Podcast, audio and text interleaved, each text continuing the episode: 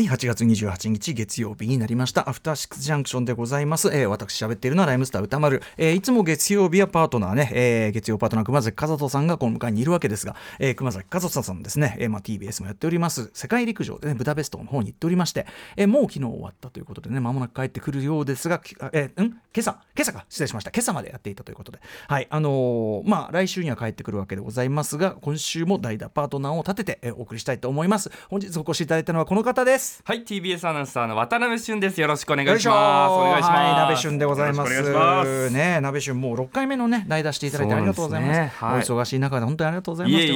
あのー、なかなかねちょっとあの失礼な触れ方が多くて申し訳ないんだけどこの番組では本当に鍋俊の話題をよく出ているその後ね日常的に出ているという各所から聞いております、うん、ももしごめんね。本当に失礼なあのね親しみ親し一番やっぱその親しみやすく感じちゃってるんだよだからその慣れ慣らしくて申し訳ないですよ。本当にね。申し訳ない。僕の前だと緊張しないっていうことを言緊張しないで済むという能力だという。いやこれこれこれでも本当にあのあの何かその変な含みで言ってるんじゃなくてあの番組で司会とか迎えるにあたってはやっぱああいう能力っていうのは本当に大きいんだよなっていう、ね、ありがとうございます。人を緊張させない能力って大事なことですよねということで。今日もじゃちょっと若干雑に進めさせていただいて。申し訳ございません。申し訳ございません。よろしくお願いします。後ほどあのナビシュンタイムを設けてますんでね。ナビシュンを開放する時間ちょっと設けてますんで、一つねあのー、セリクも盛り上がっておりますが、はい、あのバスケのワールドカップやってるじゃないですか沖縄で。で、まあ、この番組でもねバスケの、まあ、ちょっとしたねこうレクチャーみたいのをしていただくというのがちょいちょいあるんですけどもあの昨日ちょっと歴史的な展開があったということで、はい、ちょっとこちらの、えーと、メールいただいてるんでよろしいですちょっと要約しながらお送りしますね、えーと、ラジオネーム達也真紀夫さんからいただきました。歌丸さん渡辺アナスターの皆さんこんばんは。こんばんは。ありがとうございます、えー、この週末もさまざまなカルチャーの催し物が開催されていましたが僕が挙げたいのはバスケットボールです。現在沖縄で開催されている男子バスケのワールドカップ。今朝のニュースでも数多く取り上げられていた通り昨夜の試合で、えー、日本代表はフィンランド代表相手に歴史的な大勝利を挙げました。一日経った今思い出しても我々バスケファンはみんな簡単に涙ぐんでしまいますと、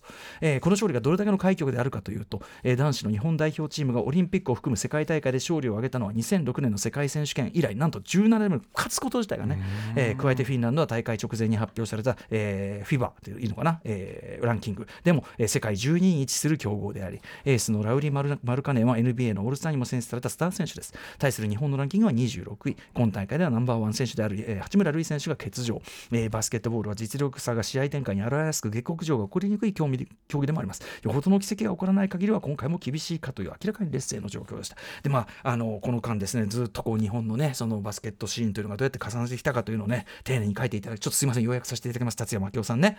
でえーまあ、とにかくそのなかなかこう勝てるもんじゃない少しずつ少しずつ積み重ねての17年、えー、ようやく勝ち取った1勝だと、えー、フィンランド戦歴史的な試合にふさわしい素晴らしく、えー、面白いドラマチックなゲーム内容になりました。序盤激しいディフェンスで日本がペースを握るも自力,、えー、自力に勝る、えー、フィンランドに押し返されます、えー、第3クォーター終盤には18点のリードを奪われ万事休すと思われましたがすいませんまず先に謝っておきます。私ここぐらいは見てたんですよ。あら。であのこんぐらいになって、まあ、こんぐらいの天才じゃないですかすいません。あのああやっぱ難しいのかな。ってやっぱこんなんこんなね。ああ大変なんだなと思って。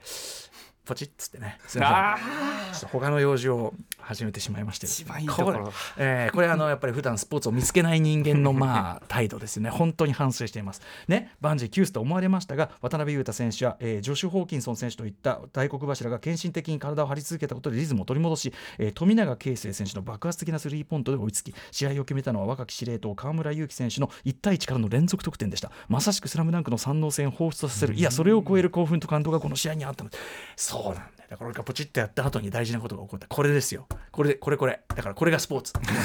お分かりでしょうか。何が起こるか分かんないっていうね。最後までね。す。いませんね本当にね。うん。でもこうやってあのね劇的な試合っていうんだから目撃できた人は本当にラッキーだったんですよな。はいいろいろ書いていただいて男子日本バスケが次にたどり着いたネクストステージを楽しみにこれからも応援し続けたいと思います。さらに盛り上がりバスケットボールということで。ありがとうございます。私のちょっと自分の態度を反省した次第でございまして。あのー、今日ね、あのお越しいただく今日ちょっとそのクラックポットさんの紹介にお越しいただくダイスの工藤大輝君もね前回ご出演いただいた時、はい、まあ、バスケ大好きで、うんうん、っていうんで佐々木クリスさん佐々木クリスさんもさまざまな解説今活躍中でございますがのあれでねまたあの最新 NBA 事情なんかもこの間僕が休んだ時にやってたりしたんですけどもねこんなだからちょっとサボるとこういうことになってしまうと反省でございますということで。はい。あのー、ちょっと見とけばよかったと非常に後悔している次第でございます。そんな中ね、鍋旬は、はい。鍋旬はどうしてるかという話。もういいです。もう あもういいんですか？もういいです。もうここから先は鍋旬よろしくお願いします。最近最近鍋旬いかがお最近はですね、まあ、本当にこの世界陸上期間というのはあのアナウンサーが現地に多く行ってますから、まあ、うんそうですよね。いろんな仕事やらせてもらうんですけどプライベートでは。あだからそのだから行った分のあの人のまさにこれもそうだけど、はいはい。代打とかそういうのがまず忙しくなるってことですよね。てもらってる。ありがたいんですが。さらにね普段の生活ペースと変わっちゃうから大変だろうけども、うん普段ですと最近私模様替えハマっておりまして。部屋のってことはい。うん。でこれはですね私本来引っ越しをしたい人間なんですよ。こ出た。あそう。できるだけ頻繁に引っ越ししたい。できるなら本当1年おきにあの居住場所を変えたい。えー、これいや来たね。あのいるはいるいるいるとは聞いていたけど 実在した引っ越ししたい人。僕はあのそういう人に憧れるんですよ。憧れるんだけど引っ越しってさすこの世で一番面倒くさいことの集積じゃん。それが僕は衝撃です。あそうえあのさ例えばさそのあの居住地域の変わるってことははい。いろいろ届け出とかあるじゃない、あーその電気料金なんだありますあります。届け出しなきゃいけない、なんかもうそれこそもうなんかインターネットの契約1個からなんかいろいろしなきゃいけない。あーそうですね。え。でみたいなさそういうのないの？あとまあ当然引っ越しそのものも大変な作業ですし。もう楽しいですそれが。ももの少なめ？ものそうですね多分。あんまり収集アイドルグッズぐらいなのであるのは、うんうん。アイドルグッズもまあそんな量じゃないそんな量じゃないと思います多分憧れるなものあんま持たなくて。また引っ越しするときにこう掃除も兼ねてるというか。ああまあねそこまあ、断捨離含め。そこで捨てられる男か 君は。バッサリと捨てられる男か。いやいや考えますよ。うん。でもその街が変わることによって生活も変わりますし、なんかまた一から新しい気持ちになれるというのとっはてもいいと思うんだ。わかるあのわかるっていうかわかりたい。たい。うわー羨ましい。あそうやっぱリフレッシュしますか。でもやはり金銭的な面がお金かかる負担になってくるので今模様替えで耐えてます引っ越し欲あー疑似的に引っ越し。欲を。あ本当本当家具具の位置全部変えたりして。あじゃあもう寝床から変えるみたいな。寝床から寝床変えらだいぶ感じ変わるもんね。今寝床あの私はあのちょっとキッチンの前にスペースがあってまたす奥にスペースがあるみたいな間取りなんですけど、ええ今ベッドがあのキッチンの横にあります。すごいはね。もうあのよ本当に吉本アナウンサーのキッチン張りにね、キッチンがそこが冷蔵庫の前が一番寝れるみたいな話出てくる。そういうことだ。そのぐらいガラッと変えてあの満たしてます。引っ越し欲を。えー一ところに収まりつきたくないというかね、そういうのが。いやでも羨ましいな。入社してから多分34回は今引っ越ししてるのでもうあすでに。まあ、引っ越しのために確かにちょっとね余計なお金がかかあのかさむところはあるけどもでもそのリフレッシュっていう感覚そうだよな、僕その感じ羨ましいな。そういう人間でありたい気持ちもちょっとあるんだよな。物が多いんでね。でもさそうですよね。物多いけどその物ってねその普段からその資料だ資料だって言ってるけど今もう正直そのどこまで使ってんのかっていうとみたいな感じだし。ああそうですか。羨ましいな。でもさこれってだからある意味、まあ、パートナーであるとか、まあ、ご家族お子さんとかで会ってきたりしたら、うんうんそうね今度はさそ,、こまで身軽って。だから、うん。まあまあわかんない。この人生設計どうであるかってのは知らないけどもまあできるうちに山ほどやっといたらもうバンバンバンバンもうやった方がいいねこれね、うん。もう金とか言ってる場合じゃないよ。もう全部全部もうこのもう身をす身を削ってでも引っ越しすっすっからかんにしてでも続けた方がいいよこれ。今今しかできないじゃんって。そうですね。ある意味でもその人生という名のねこれ綺麗なことで人生という名の旅をさ本当に旅っぽく本当にロードムービーのごとくやってるってことじゃん、全然土地勘のないとこ行ったりするのじゃあ行きます行きます。あの結構ほら引っ越しっつっても似たようなとこさうろちょろする人がねお大半だと思うんだけど。もうあのそう。まず線路から探しますね。線え線沿線を変えるんでですよ。もうえ？えこの赤坂に来るまでの沿線を。うん、線路路線で？あ路線路線。路線。から調べて。路線を調べて。うん。うん。まあ、線路は線路だけど、はい。うん、それをこうあこうやって行けばいいこここならなかなか行け普段多分赤坂が職場の人は住まないだろうなっていうところに住んでる。あ逆にね。逆に。あの TBS の人が住みがちな地域確かにあるもんね。そこじゃなくて。そでもでもこうやってくればあ意外と意外とこう1回で行けるみたいな。たいな。そう。いうのをこうースーモだったりその路線マップを見てうん。探すのが結構楽しかったりしますね。まああとまあそのなんかそういうさ新しく出てるさうお家の間取りとか見るのも楽しいもんね。はいねありますあります。確かになあなんか鍋旬いいな憧れるな。今多いですからねそういう物件紹介の動画だったりってそういうのもね調べ調べやすくなってると思はいうもんね、あそうポンポンポンポンやって。まあということでじゃあ好み果てるまでね引っ越しを続けていただきたいというはい。鍋旬さんでございます。あもう10分経っちゃうんであのちょっと今日はあの8時台がね特集コーナーが80年代サス世相ということでサマーソングをね西寺豪太さんと俺、お互い掛け合うってあれがあるんですけど、ぜひちょっとこの6時台もですねやっぱり鍋俊さんチョイスのアイドルソングサマーソングの一つもなんかねこれをね言うとやっぱ本当に嬉しそうにするんで、ちょっと鍋俊さんをお迎えするにあたってやっぱりおもてなしとしてこういう時間を設けようかなと思ってる次第です。じゃあ始めましょうかね。じゃあ私はですねあのあ違う、あの番組始めよう。あ、そっちですか、そっち。ここに曲やると思いました、番組始めてからにしようそれね失礼しました、アフターシックスジャンクションうんそうそうそうそこなんだよアフターシックスジャンクション8月28日月曜日時刻は夜6時になりました。アフターシックスジャンクションです、えー、ということで、えー、いつもはですねあのお相手しているのは熊崎和さんでございますが本日の、えー、間パートナーはこの方です。はい TBS アナウンサー渡辺俊です。どうぞよろしくお願いします、はい、もちろん私パーソナリティライムスター歌丸でございます。TBS ラジオキーステーションにお送りしてます。ということでね、はい、あの引っ越し大好きなべしゅに今ね、はい、ちょっと短い間にねあの治安も変化するのが楽しいっていうね。そうですね。まあいいことも悪いこともありますそのちょっとねちょっとこういろいろ冒険的なところもあるからいいってことだもんね。さあということでそんな鍋旬ぜひですね、はい、ちょっと鍋旬チョイスで何かサマーソング一押し曲を選んでいただけませんかというコーナーでございます。あ曲の準備が間に合ってない。もう歌丸さんが。機材が壊れてあそうですか。あそうです私のあじゃあ私の曲先あそうですか。あすいません。じゃあちょっと鍋島さんちょっとちょっとスタンバイしてください。い。つでもできるよね、はい、これね。あの私ねこの後今日の 80s サシセソで、はい、まあ5曲ずつまあその実際にあの10曲選んでお互いだと10曲そうあれなんだけどもかけられるのが大体5曲なんで、まあ勝負してあなたがジャッジしてどっちをかけるかっていうのをやることになってるんですけども、あのその中にまあ入りきらなかったというかちょっと番外編的にちょっとこれねきっとね曲調的にも鍋島好きなんじゃないかなと勝手に思ってんだよねえっと何かと言いますとね厳密には80年代のグループっていうか曲じゃないんですよ、うん、これね「シング・ストリート」って映画ご存知じゃないですよね。聞いたことはあります、ね、2016年のね、まあ、イギリスの映画でさっき話してて「あああれですね」歌う歌うやつ、うん、多分鍋シュの多分だけど君シングの話してないみたいな。完全に間違えてます、うん、全然いいんだよ。あれもあれも素晴らしい作品なんだけど「あのシング・ストリート」というで80年代のダブリンね、えー、で育ったのその話でジョン・カーニーさんという音楽映画すごく名手の人ででその自分の青春時代みたいな話なんですよ。80年代代半ばぐらいに、まあ、高校生かな、で男の主人公がいて。でバンドを組むわけです。シング・ストリートと学校の名前なんだけど、シング・ストリートっていう名前をつけてバンドを組むと。で、まあ、すごくそのなんていうかな。あのその楽曲の数々がすごくいい作品なんだけどもその中でそのねなんでその曲がめちゃくちゃいいかってこれね曲作ってるのゲイリー・クラークさんっつって、はい、えっ、とねあのダニー・ウィルソンっていうねこれ渋いバンドでねあんまりそんなに大ヒットガーンとメガヒットしたグループじゃないんだけどダニー・ウィルソンっていう素晴らしい楽曲ばかりのあの一度ちょっと聞いてほしいんですけど「メリーズ・プレイヤー」なんて名曲があったりするんだけどダニー・ウィルソンのメンバーだったゲイリー・クラークさんっていうのを招いてきてそのゲイリー・クラークさんがその80年代にティーンエイジャーがその都度その都度の音楽の流行りに影響されて曲を作ってくるのね。だからそのなんていうの？超プロっぽい名曲とかじゃなくて10代の子が見よう見まねで作ったでもいい曲みたいな。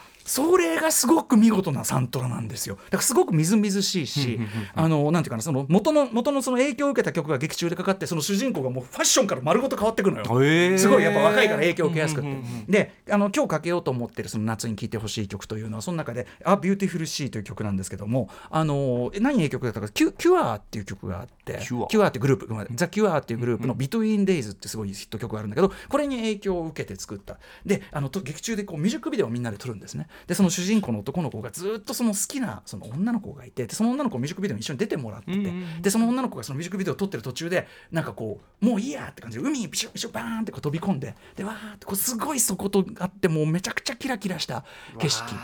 なんですよ。でもこの後その物語はどんどんどんどんちょっと急展開していくことになるんですけど、うん、本当にあの夏っていうのは青春のメタファーでもあると思うんで、あのひと夏のゲームそういうの多分ナベシュンも多分 feel してくれると思い。まして、はい、はい、2016年の映画「シング・ストリート」からこちらお聴きください。 A Beautiful Sea はいちょっとね 80s あの選曲なんでなんだけどこれあの西寺郷太君と僕がやってた 80s ナイトってミシックウェブでやってたクラブイベントで、はい、僕すっごい 80s 警察で「はいこれ90年代」とか「はいこれ89年ですけど僕の中では実質90年代はいダメ」とかすごい 80s 警察厳しいんだけどその僕が、えっと、これは2016年の曲ですけどこれは 80s ですっていう言い張ってかけてた。A Beautiful Sea あの映画も素晴らしいんで多分ナベシュンもそういうこうちょっとキラキラした青春の疾走感みたいな大好きです性曲もいいいいと思うんですよ。いいですね。多分お好きかなと思いまして選ばせていただきました、えー、ということでシングストリートでは Beautiful Sea でした。さあということで、えーと、ナベシュン選曲ようやくスタンバイできましたね、ね、行ってみましょう、はい。うん、これはですねあの Buono! という、まあ、ハロープロジェクトの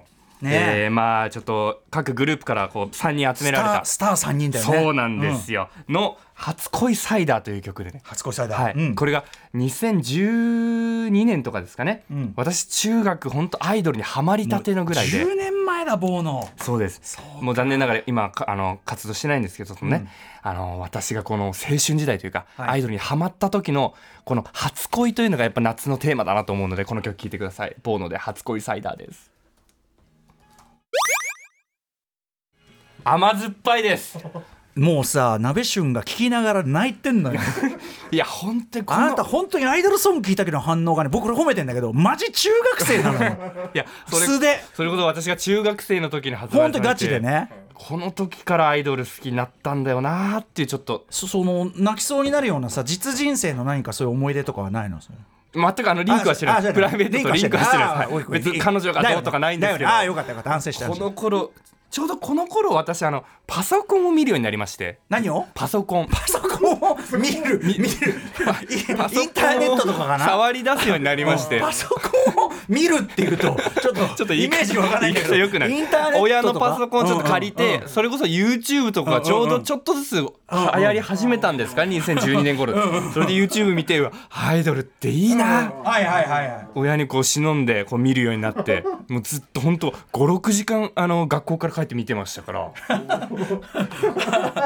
でもうずっとアイドルのそのミュージックビデオとか見てしまって。うわいいこの曲もいい。うわ可愛い綺麗みたいな。もう懐かしい。うわ。実際の絵面は家で親のパソコン見てるだけなのにこのこの上がりっぷり。が青春ですよ私の。パソコンを見るっていう方が僕 すごい今よいいなと思ったんですけどね。い。やいや素敵だと思います。ボーノはいボーノ初恋サイダー。あのでもボーノのアルバムすごい力入って僕も当時あのずっとやってるそのアイドルソングの前菜であのアルバムからの他の曲だけど取り上げたりしてたのでね、いいですよね。ぜひねたまにボーノ聞き返してみてもいいんじゃないでしょうか。そんな鍋旬と一緒にお送りする、えー、本日のアフターシックスジャンクションじゃ流しながらね初恋サイダー流しながら本日のメニュー紹介いってみましょう。はい。6時半からのカルチャートークは番組月1レギュラースーパーササダンゴマシン選手が登場します。夏の終わりの昼心霊スポット不思議発見をお送りします。そして7時から日帰りでライブや DJ プレイをお送りする音楽コーナーライブダイレクトまずはゲストに TBS ラジオトークアバウトの MC としてもおなじみダイスの工藤大輝くんが来てくれます、うん、で、えー、何でも工藤大輝くんの双子の兄として活動しているシンガーそんなのがいるんですね。いるんですね。シンガーソングライタークラックポットさんが先週23日水曜日にニューシングル「デトックス」をリリースされたということでまずは工藤さんがこのクラックポットさんをまあ連れてというかね紹介いただくという形、うんうん、あそうなんですね。ご紹介いただくということで。はい、はい、そして7時半過ぎからは番組内番組ベンチャー企業キュレーションプログラムブースト。メインパーソナリティはウーム株式会社会長の鎌田和樹さんです。7時45分頃からは新概念提唱型投稿コーナー。月曜日は撃隣のご飯をお送りしています。職場学校あるいは街中駅中道すがら偶然目撃した衝撃の食の光景を送っていただき我々を縛る食の固定観念からもっと自由になろうという企画です。そして今夜の8時台特集コーナー Beyond the Culture はこちら。ノーナリーブス西寺豪太 VS ライムスター歌丸ネバーエンディングサマー 80s サシスセソ選曲対決はい、いつもは洋楽スーパースター列伝ということで、様々な洋楽アーティストの歴史、楽曲ともにこう解説いただくという特集をしているんですが、まあ、夏の終わりにね、夏休み最後なんで、うん、そろそろね。ね、えー、まあ今回はもう理屈は飛ばしましてですねあのお互いの好きな曲いい曲バンバンバンバンかけまくろうじゃないかという、まあ恒例企画といいましょうか、えー、2013年ね、えーと、西寺郷太さんの「卵レディオで」えー、TBS ラジオでやってましたがそちらでやった企画「サシスセソ」毎回その「サシスセソ」のその中身は変わるんですが今回はですね「サシスセソ」こういう内実となっております、はい、さあ最高のサマーソング、うん、ししっとりしたサマーソング。